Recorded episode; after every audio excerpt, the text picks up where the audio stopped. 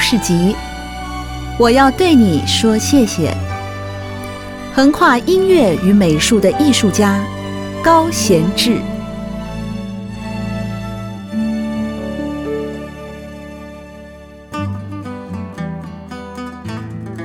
弹乐琴的 rocker，钢盔、迷彩裤、军靴，再加上一辆帅气的橘色越野机车。高贤志以浓浓的 rocker 味穿梭于蜿蜒的山径之间。是的，高贤志是一位歌者，在一位歌者的工作室中，看到了吉他、鼓等乐器，应该是再寻常不过的。但是高贤志是特别的，推开他的工作室大门，迎接我们的是一排排的乐琴，一排排像西瓜。像苹果、像荷包蛋的乐琴，还不仅仅是西瓜、苹果、荷包蛋。再一转头，还有画上哆啦 A 梦和愤怒鸟的乐琴。在这些乐琴上作画，让他们从古老与传统中走向现代与趣味的画家，不是别人，是人称小高老师的高贤志。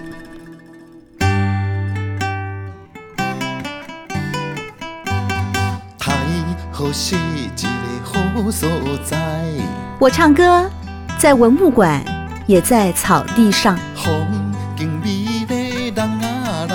小高老师曾经在阿里山太和村做过驻村艺术家，在那里长达四个月的时间，融入茶乡在地生活，以闲适的水彩笔触画阿里山的多变云彩，画阿里山的层峦叠翠。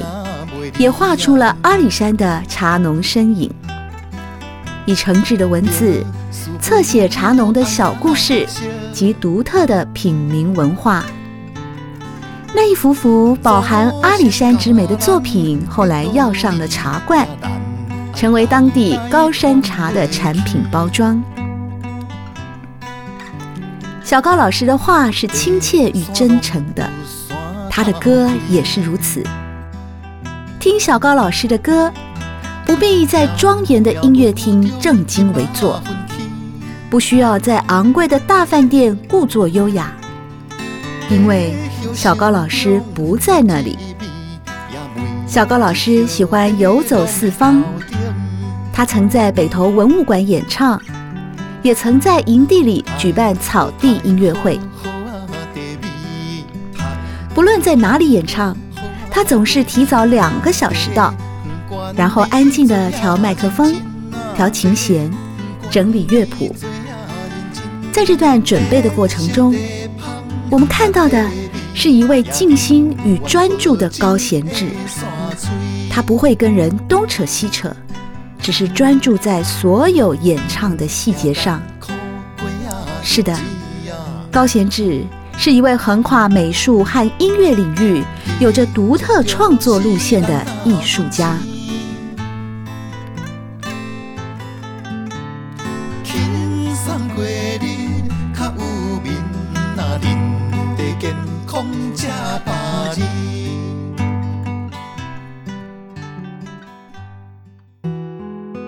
谢谢您，我生命中的贵人。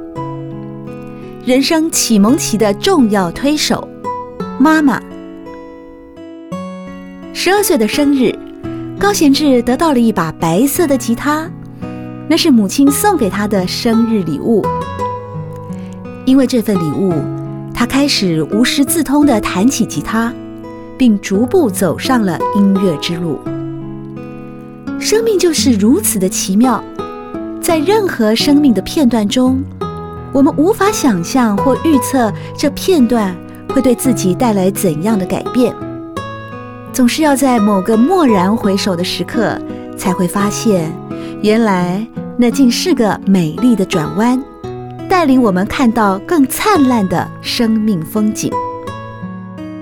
回首这段来时路，高贤志对妈妈有满满的感谢。妈妈不只送吉他，还让他学习绘画。在人生十分重要的启蒙期中，妈妈就是那位最重要的推手。她发现了儿子的才华，并且用心栽培。回忆往事，高妈妈说：“我刚开始的时候，他在幼稚园的时候，他画画的画图拿回来，那我就觉得，哎，他好像对这个这方面很有兴趣。尤其他特别喜欢这个孙悟空啊，跟斗云，这个特别喜欢。那我就买了各式各样的这个这个孙悟空啊，这个跟斗云给他去给他去画。我看到他在画画的那个场景，我觉得很美。”我很欣赏。高妈妈说，当时是从嘉义来的贫苦的女孩，能顾到每天的温饱都不容易了，更没有机会谈到美不美，就是为生活打拼。我看到我儿子在画的时候，我才想到说，嘿，他这个好像了解我哈，失去的一切，他是上天带给我最好的礼物。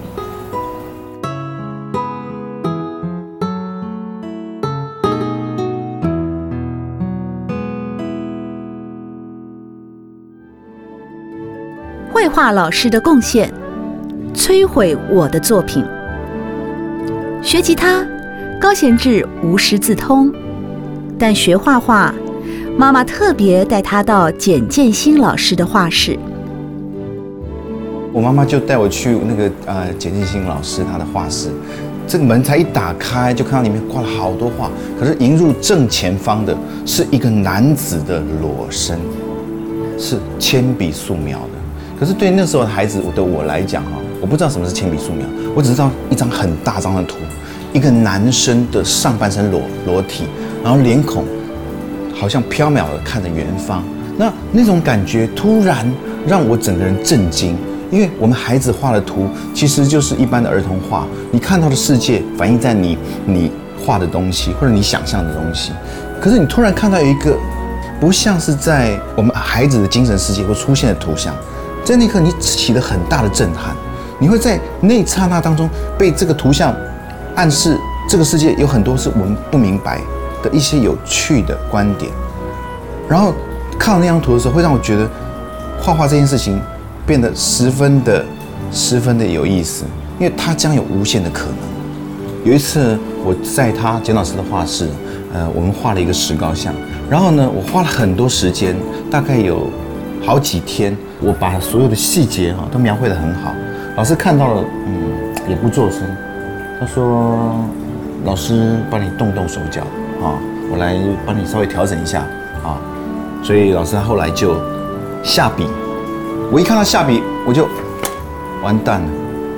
这么努力精密在描绘的一些一些细节，竟然被他毁于一旦。可是老师还继续画，自顾自的画画画画，画到后来。他说：“来，高言志，老师带你，我们退后五步，你看一下感觉怎么样？眼睛眯着，我就眯着。哦，我终于懂他的意思。因为我们花太多时间在处理细节，我们没有花很多时间在注重这个石膏像的大块光影。所以在那刹那，我才明白说：哦，原来，原来。”原来构图跟整个明暗的设计，可能还超越了你对细节的描绘。这有时候，我觉得对生命的观点也很常常是这样子。就是老师他给我的这这个观点，比如说，我觉得生命当中你规划一个大的方向，你要做的事情，远远超过你现在做的每一件事情，把它做到完美细节。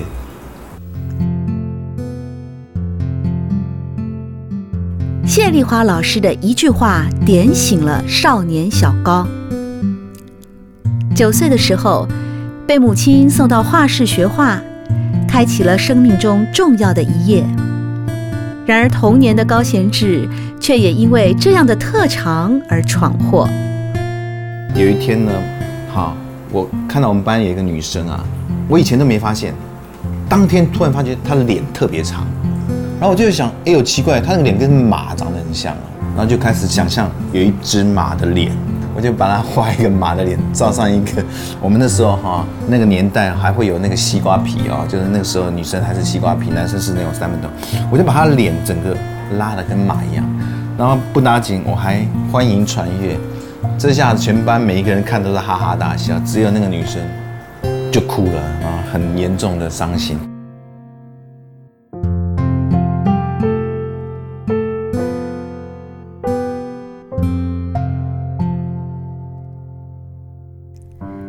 闯了祸的高贤志会因此被老师责骂，甚至处罚吗？高贤志记得，当时的导师谢丽花没有骂他，只是跟他说：“上天给你这么好的天分，你要用来做什么呢？应该不是用来让人家掉眼泪的吧？”几十年过去了，高贤志一直把谢老师的这句话放在心里。从那个时候开始，少年小高再也没有用他的笔开过任何一个人的玩笑了。在他后来的画作中，有非常多的人物画，笔触中可以看出他对每个人的特质都很精准地描述着，透露出温暖。甚至他在画小动物的时候，都能抓住那些生命中的美。我老师讲的是有道理的，就是说，其实我这样做很很很很很恶作剧的，很很很很糟糕。也就是从那个事件开始，我比较比较意识到那个同理心，所以呃，从这个事件完以后，我我我在描述事情，我也会比较谨慎。回想起这段年少轻狂的往事，高贤志的心中对谢老师依旧充满了感谢。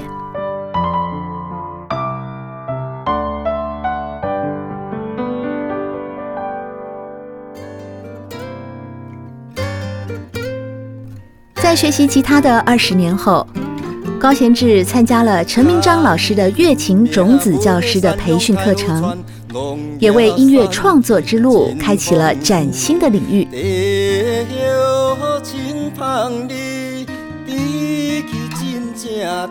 在这个课程中，国宝级的乐琴大师朱丁顺老师给了高贤志新的启示。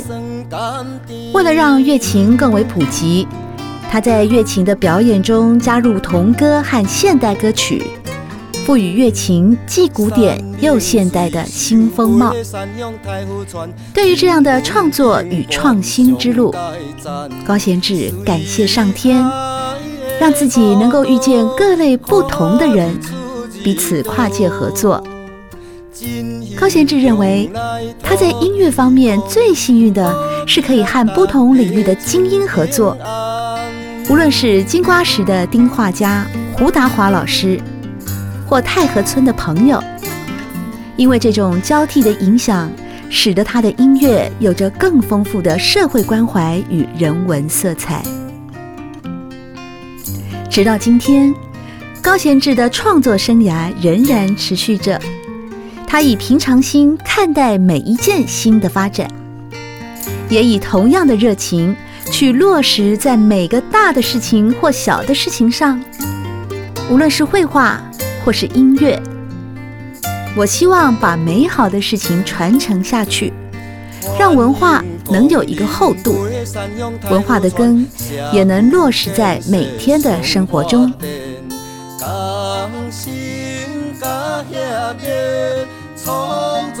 有人说艺术家都是孤独的，或许是吧。